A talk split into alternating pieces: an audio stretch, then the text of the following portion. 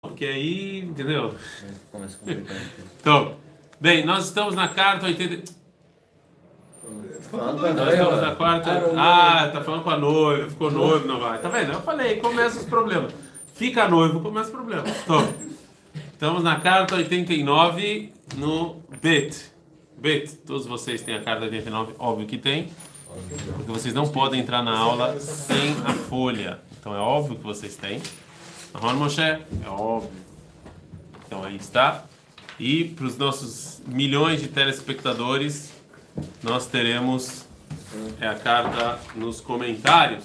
Eu falar, eu falar, Felor, eu falar, falafel. Eu ia falar o falafel se tiver 2 mil inscritos. Não tem ainda, então não vai falar. que Mil e. Falar Eu vou fazer um vídeo como fazer falafel, porque é isso que dá Ah, é? like, entendeu? Se você faz vídeo como fazer falafel, ou, ou sei lá, o que, que o judaísmo acha de Jesus, galera, você faz um vídeo gráfico, não. então eu falei que se a gente chegasse a 2 mil inscritos, o Madrid ia fazer um vídeo de agora como fazer falafel. Tinha tinha que colocar título básico. Ela ficou que era comunista. É, aí... Eu faço vídeo como fazer macarrão de cortes, cortes. Infelizmente, a única coisa que dá like é ou pornografia ou briga. Se não tiver nenhuma dessas duas coisas... Ah, tem que ter polêmica, né? É, O povo gosta de polêmica. Não, não, não. Fake news. Eles, eles gostam de, de ver o circo pegando fogo. Impressionante ser humano. Mas de qualquer maneira, nós estamos no B. E não vai ter polêmica. Então é o B. É, o Rav Kuk, então, o primeiro parágrafo que a gente falou ontem foi sobre a importância. O, o que, que as pessoas têm que estudar na Yeshiva. Né? É, o que ele falou de você estudar filosofia, você estudar moral e ética.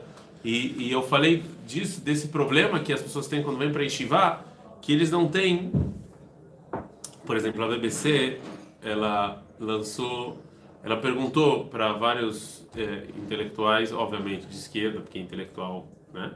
Quais são os cinco livros mais importantes? Direita. É, quais são os livros mais importantes? Os cinco livros mais importantes da história. E eles fizeram uma lista. Não, livros, eu não, eu não- era livros fictícios, é. E ela fez um- um- uma, uma lista com os. Ia ser assaltada aqui. Ela fez uma lista com cinco. Bom, aqui pra ver se tá onde estava meu cartão. Um livro com cinco mais. é, os, cinco, os 100 livros mais importantes da humanidade. Né? Eu, saiu, eu vi um site disso. A propósito, vocês sabem qual é o primeiro? Bíblia. Não, não é livro fictício, não é livro. Pequeno Príncipe. Não. A Odisseia de Homero. É, Odisseia, não sei Ah, sim. é. Odisseia. Aliás, é muito chato ler esse livro, Odisseia. Não sei se vocês já tentaram ler, porque os caras que vão traduzir, eles traduzem em português que parece latim, entendeu? Então, É muito difícil ver isso aí. De qualquer maneira, é, existe lá uma lista, ou seja, então eu sempre falei que vocês também têm que ter uma lista de livros que vocês querem estudar aqui na Yeshiva, ou seja, qual tem que ser também, não adianta você botar 100 livros, que vocês não vão conseguir em um ano, mas, mas livros que vocês acham que são é, essenciais para depois de um ano vocês terem, né, começa com esse, coisa que você não pode passar o ano e, não conhecer. Você tem, tem que ter essa lista, né, essa lista de livros. Mas, e é isso que o Kuk falou na primeira vez que a gente viu. Ou seja, quando, quando alguém faz uma boa pergunta, e a gente está numa geração de pessoas que fazem boas perguntas. É o contrário do que as pessoas acham que é religião. O Kuk não manda calar a boca, né? ele fica feliz. E ele fala que esse, essa é a nossa geração. Ele fica super feliz que as pessoas estão fazendo perguntas, perguntas boas. Mas, para a gente saber responder essas perguntas, a gente precisa de pelo menos duas horas por dia de estudar filosofia, estudar Mussar. O que ele chama de Mussar aqui, não sei o que vocês chamam de Mussar, mas é o Mechané. Para você conseguir ter uma base para justamente poder responder isso. Agora, essa é a primeira introdução. Aqui é a segunda introdução que o Rav Kuk vai fazer, que ainda não está relacionada à pergunta que o Rav Moshe Zeidel fez, que a gente já... A gente não tem a pergunta dele, mas pela resposta a gente sabe que está relacionado com, com escravidão. Né? Que se escravidão é bom, deveria, a gente deveria ser a favor hoje em dia. E se escravidão é ruim, então por que, que a Torá traz isso? Ok? Ou seja, se a Torá é eterna, então a moral e ética da Torá, em outras palavras, que- essa é a pergunta dele, se a moral, se a moral e ética da Torá é eterna, então a gente deveria pensar, o mundo deveria achar que o que está escrito na Torá é moral e ético também. Tá? É- Essa foi a pergunta dele. Então, agora ele vai dar uma introdução geral sobre ó, a, a, a relação entre moral, o que é moral o que não, educação e história, que foi um pouco do que o Dan, que infelizmente não está aqui, falou ontem sobre ah, mas talvez a gente ache que escravidão é moral por causa de algo econômico e blá blá blá. Tem mais ou menos a ver com esse argumento, porque muita coisa que a gente o, o que o Dan falou ontem é que muita coisa que a gente acha que é moral é influência da sociedade. Não realmente é moral e ético, e sim, porque a economia acha que é moral e ético, então a gente. Então, é, é mais ou menos isso que o Rav vai falar, ou seja, qual a influência da moral e ética na educação e na história, ok? E depois ele vai entrar na pergunta. Então, essa é a segunda introdução. Ele vai entrar na pergunta sobre a escravidão em si. Ou seja, se é algo bom ou não, e se não, por que, que a Torá traz, e se sim, porque a gente é contra. Né? E, lembrando que o Rav era liberalista, não era liberal, mas ele aceitava o movimento liberal. Muitas coisas que o movimento liberal falava, o Rav apoiava é, o liberalismo. A gente sabe que uma das bases do liberalismo é. O vegetarianismo. Hã? O vegetarianismo. Não. A base do liberalismo é que as pessoas são livres. Para fazer o que quiser. Desde que você não prejudique o outro. E mais, quanto mais liberal você é, menos influência do governo você quer ter. Estado mesmo. E a fé é Um liberalista extremo é quanto o Estado não tem que se meter em nada. Ou quase nada. Certo? Então, se você é liberalista, você é o mais livre possível para você fazer o que você quiser, desde que óbvio, você não prejudique ninguém. Né? Isso, isso, é óbvio. Não sei se é tão óbvio para o pessoal liberal de alguns países, mas é, né? Cheia. Ah, essa, é, não vou, essa aqui não é aula de liberalismo, mas é, essa base da filosofia liberal é essa, é a liberdade. Você não tem liberdade, então. Certo? E os liberais até chegam ao absurdo de achar que, não, que você tem que ser tão, ter tanta liberdade que você pode, inclusive, falar o que você quiser. Entendeu? Isso aí é, é, é o liberalismo ao extremo. Ok? Tô. Mas eu não vou entrar nesse tema ainda que eu tenho vontade de falar. Tô. Fala Rafa Kuk no Bet. está na tanazot. Ledaber al. Então, depois que eu falei para você como tem que estudar, então agora eu vou entrar no seu argumento, Rav Moshe Zeid. Mas, hem, o. Mas essa pergunta todo mundo já fez, falou. Então você não é o primeiro a fazer essa pergunta. Sobre se a moral e a ética na Torá muda, se uma coisa era boa hoje em dia não é, como é que a gente faz com isso, você não é o primeiro. Mikol makom advarim tzrichim birur bedoreno. E aqui o Rav Kusha dá a primeira novidade. Mesmo assim, na nossa geração, a gente precisa esclarecer esse ponto. Por quê? Porque a gente sabe que uma das coisas que o Rav Kuk sempre falou é que cada geração vê as coisas diferente e existe uma, um desenvolvimento. A filosofia a Torá se desenvolve de acordo com cada geração. Então, uma coisa que a gente, como a gente vê hoje não é igual o que se via no século XVI, no século XV, até porque lá a escravidão estava no é, é, no ápice né, é, da escravidão. Né? E a gente, como a gente falou ontem também, a Platão e Sócrates, eles eram, apesar de serem filósofos, eles eram a favor da escravidão. Né? Então, eles achavam que isso era ok. E a gente sabe que a igreja cristã tentou justificar a escravidão através da religião. Né? Falando não, que tem que ser escravo mesmo, porque é descendente desse ou do outro ou daquele, então é, tem que ser escravo. Certo? Então a gente, a gente sabe que depende da geração, você vai você vai a, a resposta vai vai mudar. אבל תוכן הבירור צריך להיות על ידי העלאת כוח המדע למושגים יותר רחבים. Fala o Rav Kuk, mas peraí, mas, mas a gente também tem que ser atemporal. A gente tem que estudar filosofia atemporal. A gente tem que tentar se desconectar, desconectar da economia, se desconectar do que está acontecendo na história. E a gente tem que, e a gente tem que ver a gente tem que esclarecer os conceitos, tentar pelo menos o máximo de maneira atemporal. שזהו התכלית הנמצאת בכל הניגודים המעשיים והעיניים ועל ידי השקפה יותר אמיתית וכללית מגלה אור האמת. E quando você é que nem é que nem uma, um laboratório, né? Um laboratório, você pega, você você você vê como uma força reage a outra força no laboratório quando não tem absolutamente nada. Tá tudo tá completamente é, é, Hã? Isolado. Isolado. Aí você vê como funciona o laboratório, aí você bota e joga no mundo e vê como é que a coisa funciona. Aqui tem atrito, aqui tem não sei o que, tem não sei o que lá, e tem o vento, certo?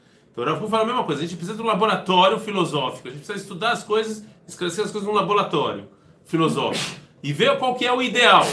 Certo? No, no máximo que a gente consegue. É, e depois, quando você, você chegar o mais perto que você consegue da verdade, Aí você vai conseguir e quando você chegar no que é moral em geral, né? Quando você estudar moral, ética e filosofia geral, você não vai precisar responder cada detalhe. Você vai conseguir, quando você vê uma coisa, uma visão geral da moral no, no laboratório, certo? você estudou moral no laboratório, qual é o laboratório? Qual é o laboratório que eu estou falando?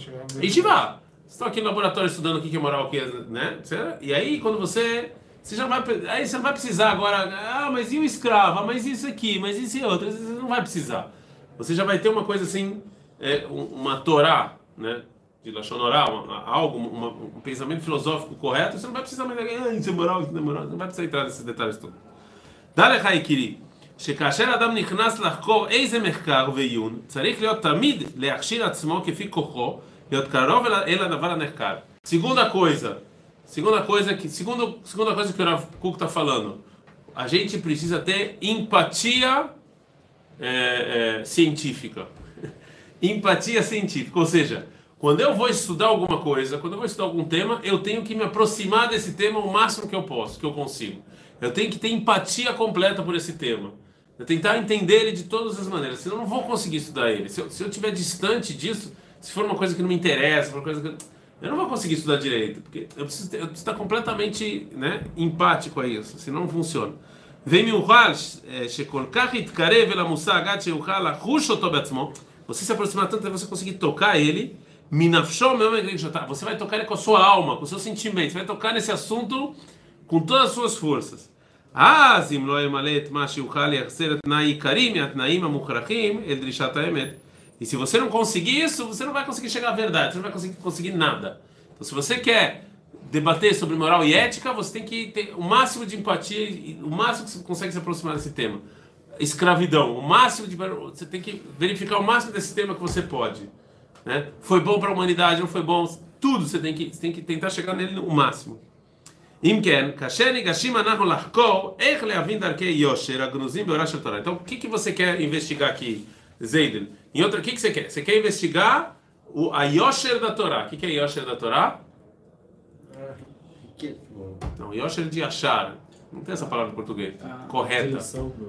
É, mas é correto aqui. A correção da Torá é feio falar isso. A, corretude? Corretude, se fala? Que seja, sei lá. Ou seja, o quanto a Torá ela é achar, né? o quanto ela é correta. E essa é a pergunta dele. Porque se a Torá é correta e ela fala de uma coisa que é incorreta, tem um problema aqui, não é? Íntegra. Eu, íntegra, tá ou seja, a integridade da Torá. A Torá, a Torá é íntegra, as leis da Torá são íntegras. É isso que você. Essa é a pergunta que o Rav está fazendo. Você está falando sobre a integridade, a Torá é íntegra ou não? E se ela é, por que ela fala de escravidão?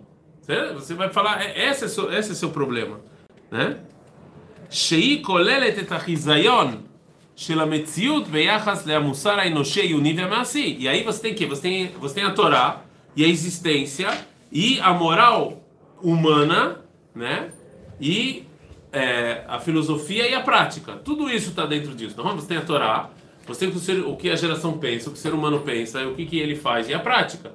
Tudo isso está misturado nessa pergunta. A Torá ela não está fora de contexto, né? Ou seja, você você lê a Torá e você vê o que as pessoas fazem você lê a Torá e você vê o que as pessoas pensam. E aí vê se tem conflito ou não tem. E quando tem conflito, você pergunta o que, é mais o que, é mais íntegro, a Torá ou o que as pessoas pensam? Né? A gente tem esse grande problema hoje em vários temas, que eu vou falar alguns deles quando eu desligar o vídeo. Mas tem vários temas, certo? Que a gente olha para a Torá e fala, mas isso é, é, é, é, hoje em dia a filosofia, hoje em dia que as pessoas pensam, parece a princípio ser muito mais íntegro do que a Torá ou o contrário, ok? Então é. ביחד המוסרי האנושי העיוני והמעשי, הפרטי והכללי, tanto pessoal quanto do povo. A Havruti והמדיני, tanto da sociedade quanto do, da política.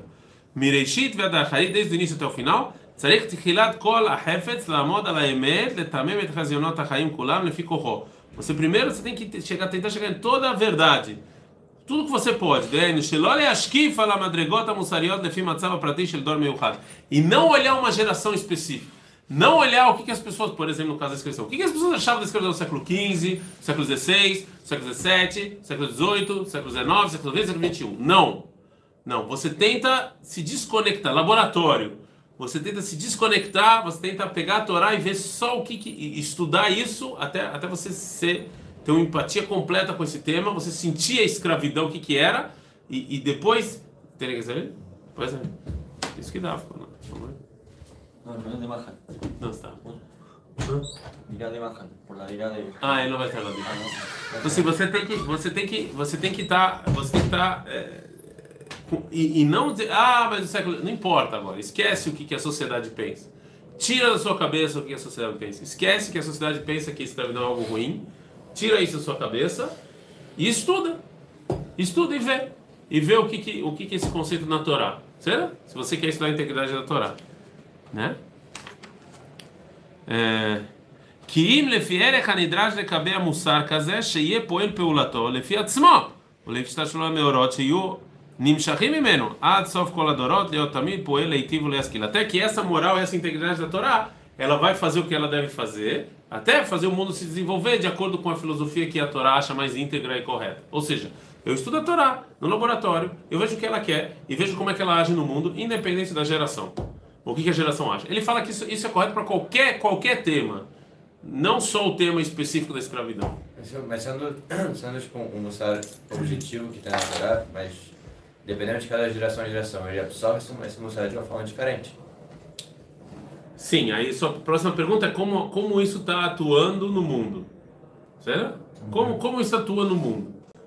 Como é que é esse, essa filosofia da Torá, e se está indo no caminho correto, não está, etc. É isso que eu está falando. Ou seja, primeiro, por exemplo, democracia, tá? Você quer saber democracia. Hoje em dia, a nossa geração é a favor da democracia. A nossa geração acha que a maioria eh, manda, a gente segue a maioria, é óbvio levando em conta democracia não é, é, a maioria manda e a minoria que se ferre. Ainda que tenha alguma pessoa, algumas pessoas que acham isso, inclusive em entrevista, mas isso não é democracia. Democracia é óbvio que é a maioria levando em conta a minoria. É você que se dane. Mas assim, de qualquer maneira, o que, que a Torá acha desse conceito? Então você esquece o que, que a gente acha de democracia. Esquece. Você vai para a Torá e vê como é que esse conceito, se ele existe na Torá. E, e, como é que ele funciona na Torá. E através disso, você vê como é que se esse conceito ele se encaixou na história da humanidade ou não, ou como ele está se desenvolvendo. Então, ok? às, vezes, parece que o, o fenômeno ele, ele começa tipo, no mundo, na sociedade, sem relação com a Torá, e aí, tá, agora que já existe, já, ah, já existe isso no mundo, a gente vai agora para a Torá e vê como que realmente tem que ser. É, discordo. A Torá. Discordo. Se você vai ver, você vai ver que a Torá foi a primeira a falar de várias coisas que, que no mundo não era in ser falado, não. O próprio ano sabático. Quando você chegar para as pessoas falar a terra não é de vocês, isso aí é um conceito bem inovador. Né? Não, através dos, dos modelos. É exatamente isso que o Rav está falando. Esquece, porque tem coisas que você vai ver que realmente a sociedade impôs a Torá e está errado. Você tem filosofias, de novo, quando ligar o vídeo talvez eu fale de alguma delas, mas tem filosofias que a sociedade impôs na Torá, ok? E tem filosofias que a Torá ela vai falar. Então você tem que ver. Pode ser que você vai chegar, você vai ter estudando algum conceito, alguma coisa moral e ética, você vai chegar à conclusão que para a Torá isso não tem problema e é a sociedade só que está tentando impor, você está forçando a barra, entendeu? Mas é. Cada coisa e coisa você vai estudar e ver, é isso que o Rafa está falando, ver como é que ele funciona, né? Não, não. Você não pode falar que, por exemplo, justiça social é o que a Torá já falou faz muito tempo, mesmo antes de ter políticas governa, governamentais de justiça social, né? do pobre, todos, todos da cá, e tal. isso aqui é uma coisa que já existe, sempre existiu, certo? Então tem coisas e tem coisas, ok? O malach zé, tzrichot, apsiot, deot, medudadot, arbe. Mas, quando você vai fazer isso, você tem que fazer isso devagar. Tem que fazer isso devagar, né, de maneira profunda. Vem me dar tarahamim titparetz, por quê? Por exemplo, dizer, por exemplo, piedade. Se, por exemplo, a piedade, a gente tem, tem várias pessoas que têm a tendência de ser piedosas demais. E às vezes, se você, se, se dentro de você você é uma pessoa muito piedosa, é numa época específica, yoter me amidá, a miskamar totzaot shel atida yoter achok. Então, você é mais, mais piedoso do que você precisa. Isso aqui vai, vai ser, vai causar um prejuízo pior às vezes do que algo ruim feito de maneira clara. Por quê? Porque algo ruim feito de maneira clara você está vendo, você pode combater. Uma pessoa que ela é piedosa demais, você não sabe, você não consegue ver. Quando, quando isso aconteceu, o Rav Kuk, é, não, óbvio que não falou isso, mas, mas, mas é óbvio que isso aconteceu. Quando é que isso aconteceu? Quando, por exemplo, o Chamberlain da, é, é, da Inglaterra e o. Eu esqueci o, o, o, o- presidente da França na Segunda Guerra Mundial não atacaram Hitler quando deveriam. Eles foram piedosos demais. Né? Deixaram Hitler é, é, peace on our time depois de assinar lá o, o pacto dele com a, e destruir a Tchecoslováquia. Não é? Ele voltou com o papel lá falando peace on our time. É, ou seja, se em 1937, em 1938 eles atacassem a Alemanha, 6 milhões de judeus não teriam morrido. Mas, ele, mas a piedade foi tão grande, foi- saiu, isso foi, teve, teve coisas piores. Para falar, a gente tem que tomar cuidado com isso. com- a gente tem que tentar ser o mais isento laboratório possível quando a gente vai estudar esses temas, ok? E, e- e- e- até a ele, ele usa o exemplo da piedade parece ser alguma coisa boa. A gente fala, não, mas qual o problema? Eu sou piedoso demais. Também isso não é bom. Em excesso. Isso, isso também é ruim. Piedade a mais também é ruim. A gente não pode ter piedade de genocida, por exemplo. A gente não pode ter piedade de pessoas que causam maldade para os outros. Você- Como você vai ter piedade do cara desse? Não pode. Entendeu? Não pode. Eu vou pra economia, Camila. Você não pode ter piedade dessas pessoas. Tem que colocar as proporções certas. Exatamente. Mas é o que eu estou falando. Se você passa um pouquinho. Já destrói algumas É. coisas. E a- o maior exemplo disso é como- o que o governo de Israel faz também. O governo de Israel é um absurdo.